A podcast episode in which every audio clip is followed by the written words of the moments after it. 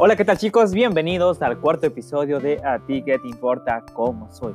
Y primeramente quiero disculparme con todos ustedes de no haber subido el episodio, este episodio el día domingo, ya que estuve ocupado por eh, las matrículas de mi universidad. Bueno, no los tiene que importar. Ah, pero bueno, se las cuento. Chingue su madre. Bueno, el tema de hoy es sobre los videojuegos.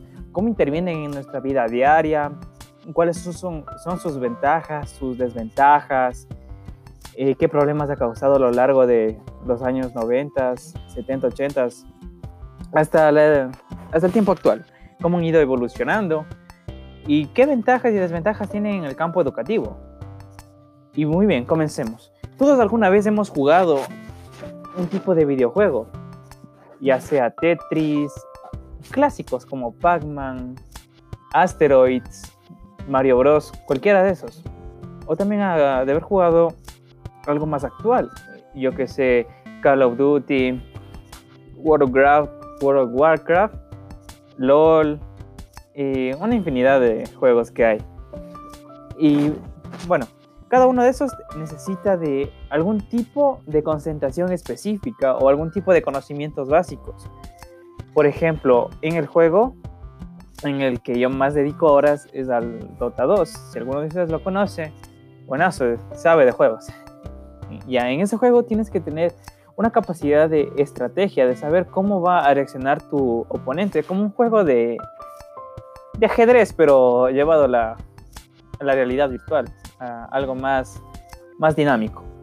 Tienes que saber cómo tienes que mandar los poderes, eh, qué tipo de poderes va a acontecer héroe y cómo cómo vas a entrar, cómo vas a salir. Me refiero a las sentadas como conocer, no se llaman pensados. Bueno, entonces me refiero a eso. Conocimientos básicos. Eh, apuntar, dirigir, caminar, saber a dónde caminar. Ya. Desde los años 90 se han realizado diversos estudios sobre cómo influye los videojuegos sobre las personas, ya sea la influencia de los videojuegos en adicción, autoestima, aprendizaje, cambios fisiológicos entre entrenamiento, efectos negativos, eh, desarrollo de la inteligencia espacial, resolución de problemas, el sexo, la sociabilidad, terapia y violencia. En más o menos en el año 2002 a 2005 se realizaron varios experimentos donde se utilizaban los videojuegos como método para tratar problemas de ansiedad, trastornos compulsivos, eh, desórdenes mentales, con el fin de apaciguar esos problemas mentales que tienen, esas patologías. Pero imagínense a qué costo. Eh, entre el 40 y, bueno, entre el 40 y, la, y 50% de los chicos con problemas de con problemas mentales, con problemas de, de concentración, desarrollaron una adicción a los juegos. El otro 50%, el otro 60% se recuperaron y estuvieron asimismo con una adicción leve, leve, pero se recuperaron en casi el 80% de sus trastornos mentales.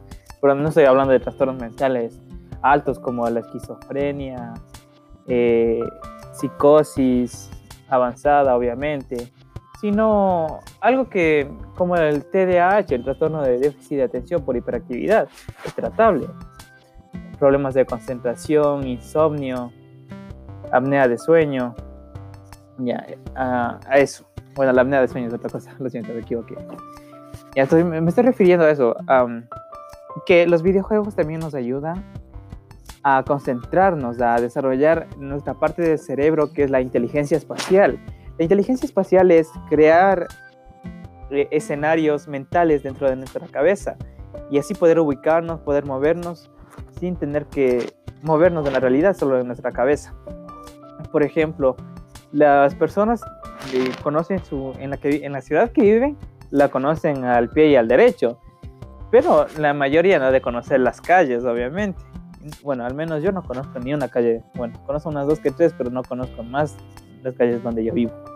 Me dicen, ¿dónde queda la panadería de Don Gato? Yo no voy a decirle entre la Luisa Martínez y Pastaza. Y obviamente debe ser un conocido que me pregunta.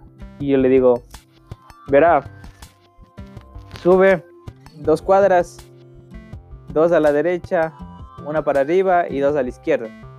O sea, yo no le dije las calles, sino yo ya armé un mapa mental en mi cabeza para decirle dónde, dónde y cómo tiene que moverse para llegar ahí. Ese es el desarrollo de la inteligencia espacial. Bueno, las personas, bueno, eh, dicen, es un, es algo que ellos dicen porque muchas de las veces no es verdad, que las personas o los jugadores de videojuegos en adicción o, o con poca, mucha o poca adicción desarrollan un asocialismo, una conductas asociales que no que tratan de alejarse lo más de la gente, que evitan aglomeraciones y tienen ansiedad social, por así decirlo. Pero no es así. Yo conozco a muchos jugadores semiprofesionales, obviamente de aquí del Ecuador, que no son así, no son como que asociales, no, no es que dicen, no, yo ya me voy, no, es que no quiero estar aquí, no, no, son todo lo contrario. Eh, son chéveres, les gusta hablar, les gusta expresarse y sí, sí tienen una adicción a lo que es la tecnología, pero eso no les impide socializar con las demás personas. Y también no es que solo hablan, no es solo decir un asocialismo en el ámbito social, en el, en el ámbito real, porque donde se vive los videojuegos es un ámbito ideal, no existe, es inexistente.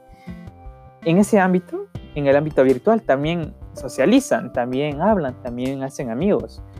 No hace mucho tiempo, un grupo de 10 amigos que jugaban World, World, el mundo de Warcraft, no sé cómo se pronuncia y nunca lo he jugado. Era un grupo de 10 personas, 10 chicos, que siempre se conectaban a la misma hora, el mismo día, los mismos días, a jugar. Bueno, ¿y qué es lo que ellos, no se conocían? No se conocían, no se conocían, no sabían ni cómo se llamaban, ni de dónde eran, hasta que se enteraron que uno de esos chicos estaban en el hospital uno de esos chicos tenía un cáncer, terminal. Entonces, el chico que se había enterado no explica cómo se enteró, eh, lo había buscado, eh, él, contactó a los demás, les buscó, dice, oye, mira, yo soy este del juego y soy yo en la vida real. Hicieron y se fueron a visitarle. Y es una historia muy bonita. Y si la encuentro, porque la leí hace mucho tiempo, se las dejaré aquí en la descripción para que ustedes también lo lean. Entonces, el hecho de que juegues en ámbito, en entornos virtuales, también te, te ayuda a socializar. Desde mi punto de vista y también desde mi experiencia, he tenido varios amigos en la red de juegos con los que he jugado miles de partidas, cientos de partidas y que más allá de el ámbito virtual, el ámbito de juego, de solo buscarte por querer jugar o querer ganar, se convierte en algo ya un poco más personal, porque el estar de conviviendo con esa persona de manera indirecta hace que llegues a tener un pequeño aprecio sobre esa persona, porque disfrutas, hablas y dices, ¿cómo te va? Estoy medio mal, dice, ¿por qué? No, solo quiero jugar y ya, pues, ya es como que te tiene la confianza de decir que está mal, pero no dice por qué, pero ya después, mientras siguen jugando, mientras siguen jugando, siguen ganando confianza, y ya se va cambiando ese ámbito. Bueno, entonces vamos con la otra parte. En, en el ATT de Massachusetts, el Instituto de, eh, el Instituto de Tecnología, se han creado como cascos de realidad virtual aumentada. Más o menos sé, no estoy diciendo que sea aprobado, es solo una teoría. Que están utilizando juegos de realidad virtual aumentada para el entrenamiento de Fuerzas Armadas, donde los soldados se ponían los cascos y se ponían armas, obviamente no reales, pero con el casco se veía todo real, una realidad aumentada, donde se los ponía a diversas, en diversas situaciones de presión, como por ejemplo matar a unos enemigos, la la la le, Y se dio en el caso de que sí, beneficiaba bastante en la parte de resolución de problemas, en la parte de también en lo ¿cómo es? A ver, mejora de la concentración, resolución de problemas y agilidad mental. En eso eh, los los militares tuvieran un mejor desempeño, pero tuvieron un poco en los cambios fisiológicos, cambiaron bastante, porque a comparación de con un militar con un jugador de casa, sus cambios fisiológicos son muy, muy inestables. Ya pueden generar obesidad, porque solo pasan sentados y su sistema de procesador de alimentos no está muy bien, que digamos. Eh, a ver, obesidad, a presión arterial baja o presión arterial alta, depende de su estado de alimentación también. Y. ¿Qué más?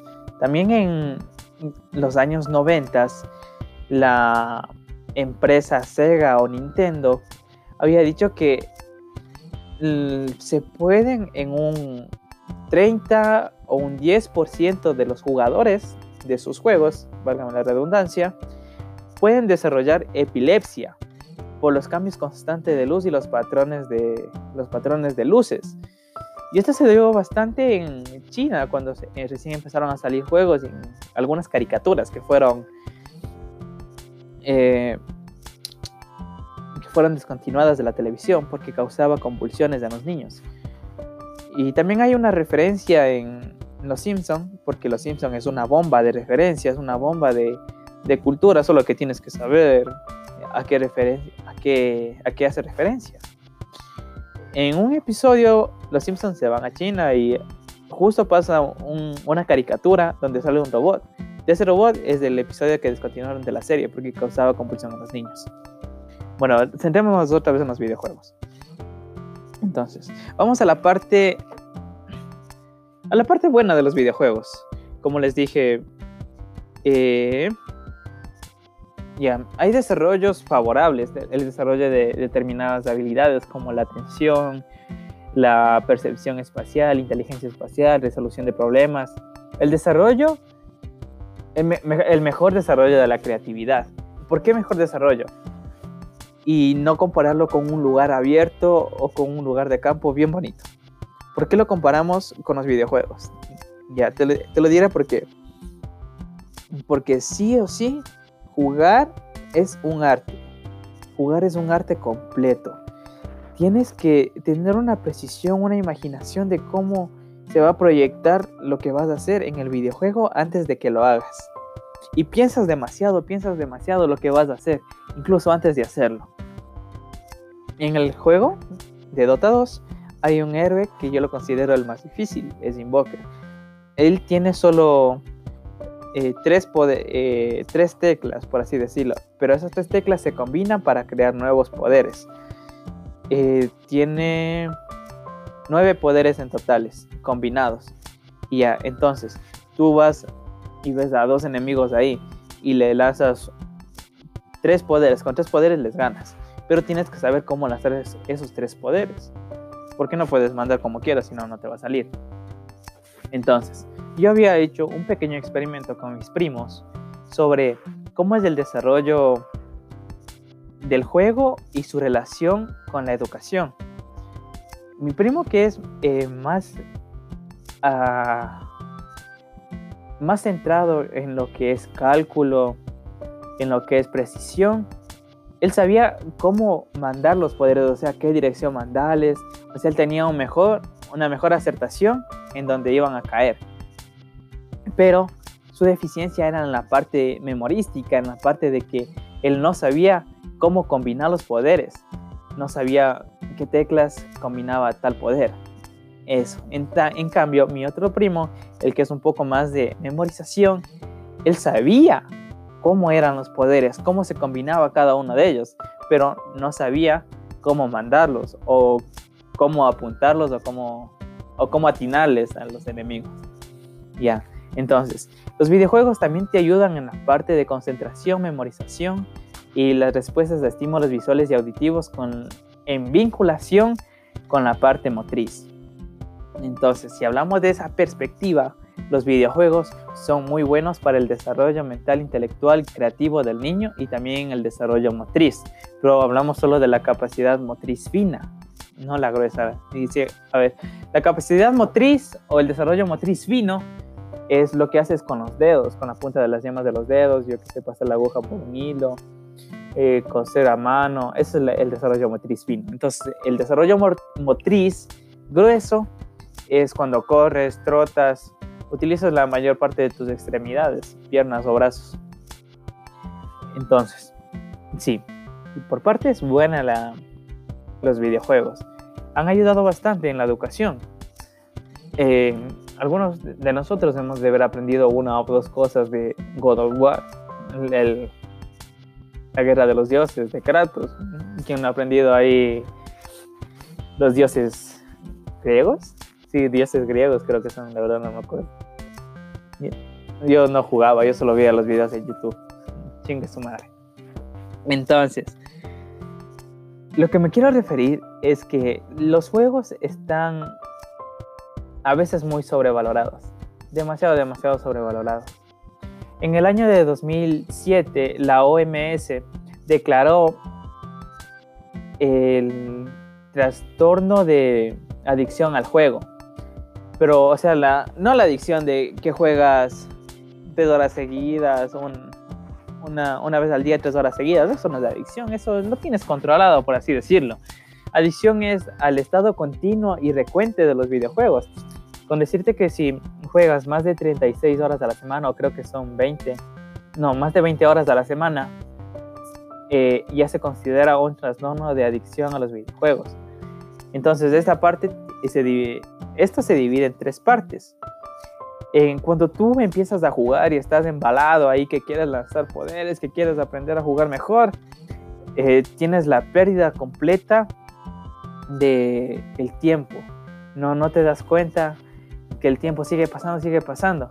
Y tú, digamos, solo te das cuenta y solo jugaste tres partidas. Pero empezaste a jugar a las 5 de la tarde y terminaste a las 11 de la noche. Ya, tú pierdes el tiempo, pierdes lapsos de tiempo por estar concentrado tanto en una cosa que no te das cuenta el, tiempo que ha pasado. El segundo lugar es el aumento de prioridad que tienes hacia los juegos sobre los intereses vitales y actividades, de, eh, diarias. Entonces, digamos, tú por jugar no comes, no duermes, y si, si te acuerdas o si te das cuenta vas al baño. Esa es la... Cuando pones por prioridad los videojuegos antes que tus necesidades vitales, antes que tus necesidades como ser humano. Y finalmente el tercer aspecto que tiene en relación con la escala o mantención de esta conducta pese a la ocurrencia de dos consecuencias negativas. Digamos, eh, digamos en, supuestamente, teóricamente, hipotéticamente, un chico en, en, cualquier país, en el país que a ustedes más les guste, ya tuvo una convulsión a causa de los videojuegos. Estuvo estuvo demasiadas horas, los cambios y patrones de luz hicieron que el chico convulsionara. Ya. Esa, ya, un primer, una primera consecuencia negativa sobre acerca de los videojuegos. Tuvo su recaída, se recuperó y otra vez volvió a jugar. ¿Qué aprendió? Nada, sigue con la adicción a los juegos. O sea, si ya te pasó algo malo, yo que sé, fuiste al internet y no te diste cuenta si uno del tiempo, tu mamá te agarroteó y otra vez fuiste al siguiente día y te siguió agarroteando y sigues yendo, es porque ya no quieres esa adicción. O sea, mijo, date cuenta. No, no seas masoquista, cabrón. Date cuenta que la adicción no es, no, es para nada buena.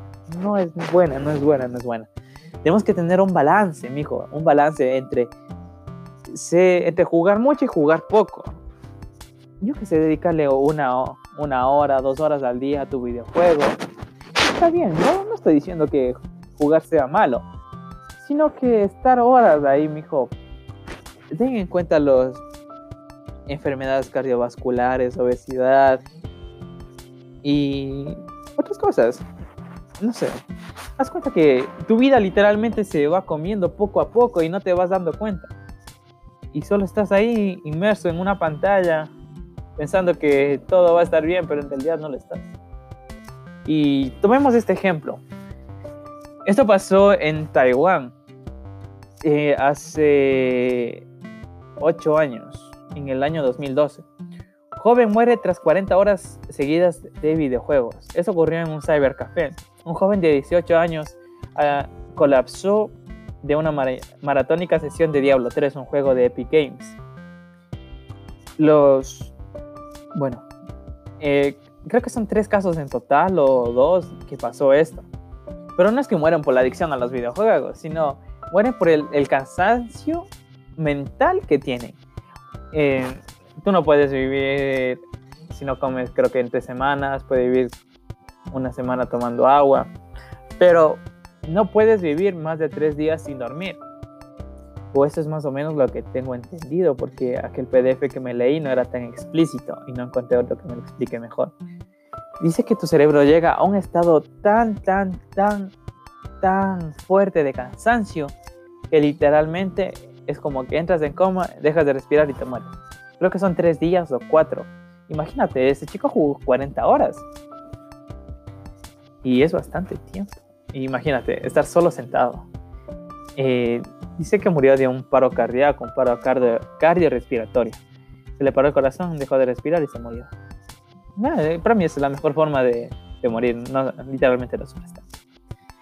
Bueno, otras ventajas de los videojuegos es el desarrollo de la materia gris, esa pequeña partecita de tu cerebro que te ayuda a memorizar, a recordar cosas, la, la, la, También te ayuda a memorizar la memoria a largo plazo. Eh, guardar eh, un tipo de información para toda la vida o para algunos meses o algunas semanas. Estimulan la creatividad, ya se los dije. Eh, ayuda a tomar las decisiones y mejoran la capacidad de alerta. Esto sí, esto sí, desde mi punto de vista me ha ayudado bastante los videojuegos, ya que tomar decisiones es difícil, es muy difícil en la vida real, porque a diferencia de los videojuegos, en la vida real no tenemos un botón de reseteo para volverlo a hacer. En cambio, en los videojuegos sí. En, en estos últimos años han salido videojuegos que son de que tienen finales, diferentes dependiendo de las decisiones que tú tomes. Eh, por ejemplo, The Walking Dead, The Last of Us y muchos más. La verdad no, no estoy al tanto de videojuegos de, de consola, soy más de, de computadora. Entonces, la toma de decisiones te ayuda bastante. Porque ya, como digamos, tienes experiencias de círculos sociales imaginarias que las llevas a la realidad. Y sabes cómo tratar con algún tipo de personas en específico. Yo que sé, sean personas narcisistas, egocentristas, y has tratado con ese tipo de personas en videojuegos y ya sabes cómo puedes tratarlas en la realidad, porque no vas a comparar la realidad de un videojuego con la realidad real, por así decirlo, valga la redundancia. Entonces, ya, vamos al, al siguiente aspecto. Ayudan a disminuir el estrés. Sí, esto tiene mucha razón, porque tú al momento de jugar te emocionas, te pones felizote, hay una gran descarga, una gran descarga de dopamina, serotonina, químicos que te hacen sentir, perdón, que te hacen sentir feliz. Es como estar enamorado, como se les había dicho en el anterior podcast. Y sí, te ayuda bastante a disminuir el estrés, pero también hay personas que se lo llevan al extremo y se estresan jugando. Y yo soy una de esas personas que se estresa jugando, porque cuando no gano me enojo. Mejoran la visión. De eso no estoy de acuerdo para nada. Yo llevo jugando ya alrededor de 5 años y lo que más he perdido parte de partidas es la vista. Así que no estoy muy de acuerdo con este tipo de cosas, pero sí, pero sí te ayuda a visualizar más. No te ayuda a la visión, sino a visualizar, a ver mejor las cosas. Sino como ese tipo típico jueguito que vienen en los periódicos de busca este objeto entre ni sé cuántas cosas, a eso, a tener un, un mejor enfoque sobre lo que estás buscando. Eso sí te puede decir que te ayuda a mejorar bastante ayudan a la resolución de problemas, obviamente, y socializar de manera diferente. Eso es todo lo que tengo que decir, porque la verdad esto eh, no lo digo yo, lo dice en el PDF que lo había leído, y como siempre se los voy a dejar en la descripción de este video para que, para que lo lean y me digan algo que no tomen en cuenta.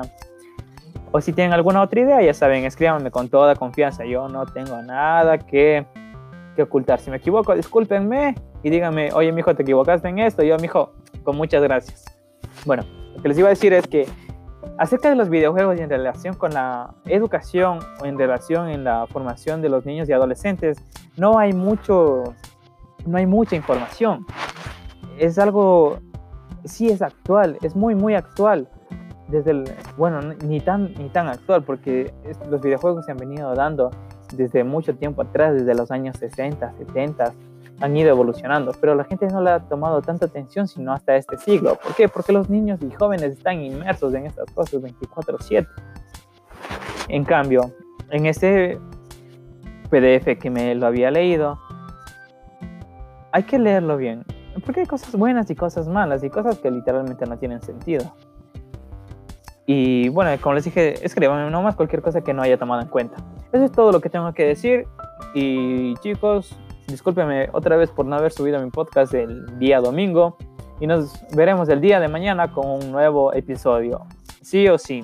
Entonces chicos, cuídense, pásenla bien y no olviden comer sus verduras y nos vemos en el siguiente episodio de A ti qué te importa cómo soy. Como siempre les dejaré acá abajo mis redes sociales y el PDF recomendado para este episodio. Nos vemos, muchas gracias.